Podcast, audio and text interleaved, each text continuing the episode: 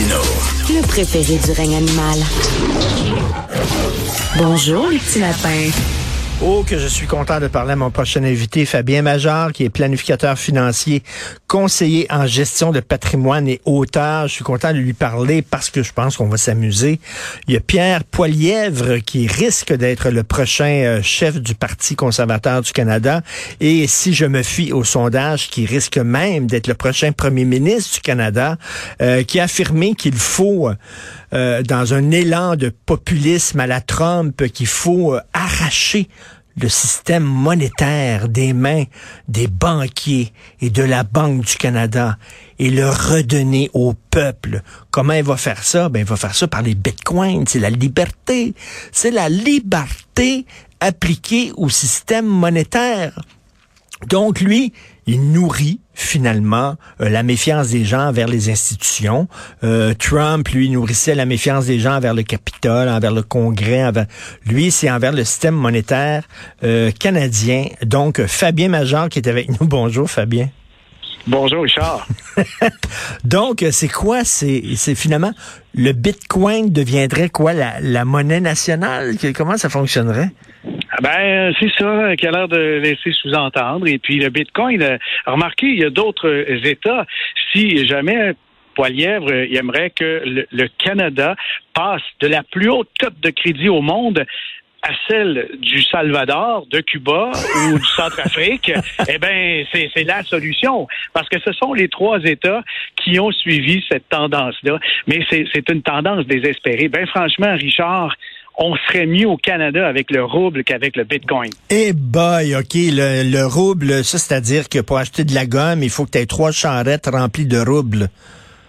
oui, mais euh, c'est le dernier que je connais qui croit encore que le Bitcoin, c'est une monnaie. C'est pas une monnaie c'est un actif extrêmement volatile.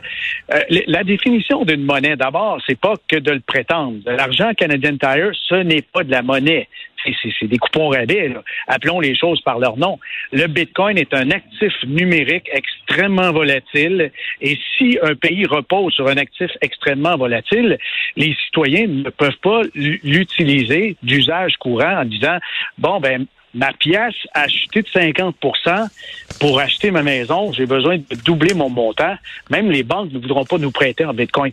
Mais là, qu'est-ce qui est encore plus farfelu, euh, Richard, là, c'est que le, Bitcoin, euh, au fur et à mesure qu'on avance dans le temps, il y a de moins en moins de Bitcoin et les produire, ça prend beaucoup, beaucoup, beaucoup d'énergie. Une ben transaction en Bitcoin, chaque seconde, là, il y a entre 7 et 9 transactions de Bitcoin par seconde. Si je compare avec l'argent réel, par exemple, avec une carte Visa. Visa seulement est capable de générer 25 000 transactions en une seconde. Le Bitcoin, on est à 7 à 9. Ça bloquerait carrément toutes les transactions. Écoute, euh, Fabien, je te tutoie parce qu'on se, connaît dans la vie. Euh, je, lisais un texte en disant le Bitcoin, euh, en fait, la valeur du Bitcoin au cours de l'année dernière est pas, ils sont plus bas, c'était 23 000, son plus haut, c'était 69 000, donc c'est les montagnes russes. Là. Oui, oui, c'est des montagnes russes. Puis il y en a qui disaient que c'est un instrument qui sert à nous protéger contre l'inflation. Hé ho, hé ho, l'inflation, moins 20% depuis le début de l'année. L'inflation, c'est pas 20% c'est peut-être 7-8, mais ça marche pas. Ce sont des prétentions. C'est un politicien, puis il joue la game de Trump et de Steve Bannon, c'est-à-dire flood with bullshit, et puis rajoute-en. puis quand on va te mettre devant tes contradictions, tu auras juste à dire fake news, c'est une joke. Et tu te dit, euh, Fabien, à, la rechercheuse de l'émission, lorsqu'elle t'a contacté euh, pour te demander si t'étais libre, te dit, écoute, même le parti Rhino Serra, c'est pas allé aussi loin que ça dans leurs promesses farfelues, là. Trump non plus n'est pas allé aussi loin. Quand on lui demande c'est quoi les, les crypto-actifs, tout ça, il dit pas ça, c'est de l'argent de Monopoly. Euh, cash is king et US dollar is king.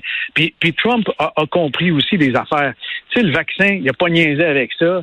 Passer 70 ans, même passer 50 ans, écoutez, on, tient à la vie et nos petits-enfants, on, niaise pas avec euh, les négationnistes et de la science et de l'économie. Trump, c'est ses limites, puis l'autre, il les dépasse.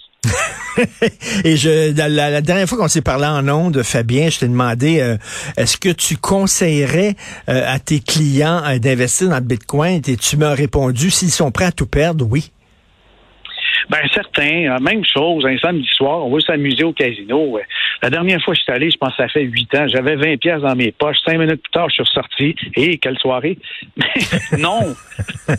c'est pas amusant de perdre de l'argent. C'est pas amusant. Mais, mais, mais, mais, tout ça, c'est très volatile. Regarde, il y a une histoire, là, les NFT les, les, les, les, images digitales que tu peux acheter, dont tu achètes les droits. Il y a un gars qui a acheté euh, pour 3 millions de dollars le premier tweet de Jack Dorsey, mhm. qui est un des co-créateurs de Twitter. Bon.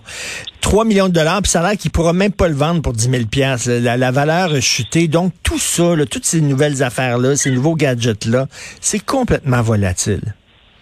Oui, oui, ça s'apparente beaucoup, beaucoup aux chaînes pyramidales qu'on avait il y a quelques années. Il y a une trentaine d'années, il fallait déposer 5 000 dollars puis recruter cinq personnes qui ajoutaient 5 000 dollars à partir de rien parce qu'on n'avait rien à vendre. C'est basé un peu sur ça, mais la patente qui est séduisante, c'est que c'est technologique et c'est planétaire. Et on se dit qu'en créant de la rareté artificielle, on va créer de, de la valeur. Parce que la rareté, il n'y a rien qu'un, Richard Martineau. Là. Mm. Euh, les, médias qui veulent le copier, euh, il y en a qui ont essayé, là, mais il y en a rien qu'un. Heureusement, il n'y en a rien qu'un. avec euh, les bitcoins, on s'est dit, comme on peut en produire à l'infini, on va créer un algorithme, un logiciel qui va limiter la création par des calculs euh, assez poussés. Et puis les équations en question, quand on les règle, ça nécessite de la puissance informatique.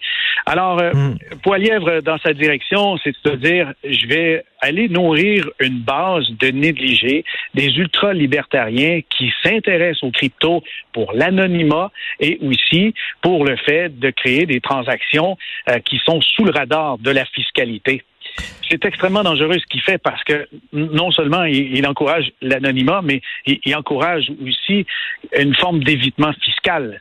Hum, ben, tout à fait. Et tu parlais tantôt euh, d'énergie, euh, c'est énergivore. On le sait, là, les, les, voyons, on appelle ça miner, c'est ça, là, des, des bitcoins, là, c'est, c'est, énorme là, pour que tout ça, ces ordinateurs fonctionnent là, puis ça crée de la chaleur. Il faut que tu refroidisses tout ça. C'est, c'est, c'est, énorme au point de vue euh, euh énergie, ça.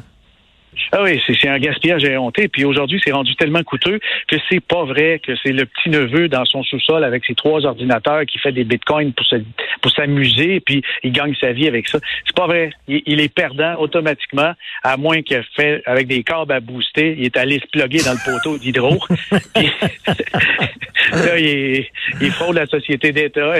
Il, y a des, choses là-dedans qui, qui sont du pur délire, mais c'est du pur délice pour les chroniqueurs. J'aime bien ça. Du pur délire et du pur délice, j'adore ça. Et Fabien, euh, t'es pas dans la tête de Pierre Poilievre, bien sûr, mais bon, il y a des gens qui disent, hey, il s'y connaît en économie, c'est pas un imbécile. Donc, euh, est-ce qu'il croit à ce qu'il dit? Ou il, il de la bullshit? Non, il croit pas à ce qu'il dit. Il séduit des gens qui, lorsqu'il va se retrouver en position de pouvoir, ben là, il va atténuer son discours en disant c'est correct, on devrait considérer le gain en capital là-dedans. Puis là, il va, il va décevoir. Mais pour l'instant, c'est le jeu de la séduction comme avec les camionneurs. C'est ça, c'est liberté là. On, va, on va euh, arracher le système monétaire des mains des banquiers, tout ça. Et euh, écoute, une belle clip. Et, Twitter a été vendu 44 milliards de dollars. Comment, on arrive en disant ça vaut 44 milliards de dollars, Twitter? Ben, l'évaluation dans une entreprise qui est peu rentable, c'est extrêmement difficile. C'est aussi je suis sûr que Musk a des idées pour compléter le réseau social et l'améliorer et euh, peut-être l'amener dans une forme comme Slack. Slack, c'est un espèce de réseau social d'entreprise qui permet, c'est une autre couche que le public ne voit pas, de faire des échanges d'entreprises extrêmement rapides, puis une accélération des communications pour une organisation. Mais c'est pas un, cave Elon Musk. Puis euh, je suis convaincu qu'il y a des idées qu'il veut exploiter, mais tout ce qui est de l'infrastructure de base de Twitter, elle est là, la valeur. Elle est là, la valeur, on peut la transposer. Et puis, bien sûr, là où ça fait peur un peu, c'est, c'est, pas de censure, puis liberté totale d'expression. Mais j'espère que ça vient aussi avec la fin de l'anonymat. Euh, oui, tout à fait. J'espère, moi aussi, ça vient avec la fin de l'anonymat. Et parlant de Twitter, ben, on peut te suivre sur les médias sociaux. Tu es toujours savoureux, euh, super drôle et d'excellentes réflexions sur l'actualité. Merci beaucoup, Fabien Major. Merci. Bon week-end. Ça me fait plaisir. Ne me paye pas en bitcoin, s'il vous plaît. Merci, Fabien. Salut. Bye. Alors, c'est tout le temps qu'il nous reste. C'est Benoît qui prend la relève, bien sûr, dans une demi-heure. C'est notre rencontre. J'aimerais saluer la formidable équipe avec qui je travaille. Florence Lamoureux à la recherche avec Alexandre Moranville-Ouellette, avec Charlotte Duquette, Frédéric Hull et Maude Boutet, dont c'est la dernière journée aujourd'hui à Cube.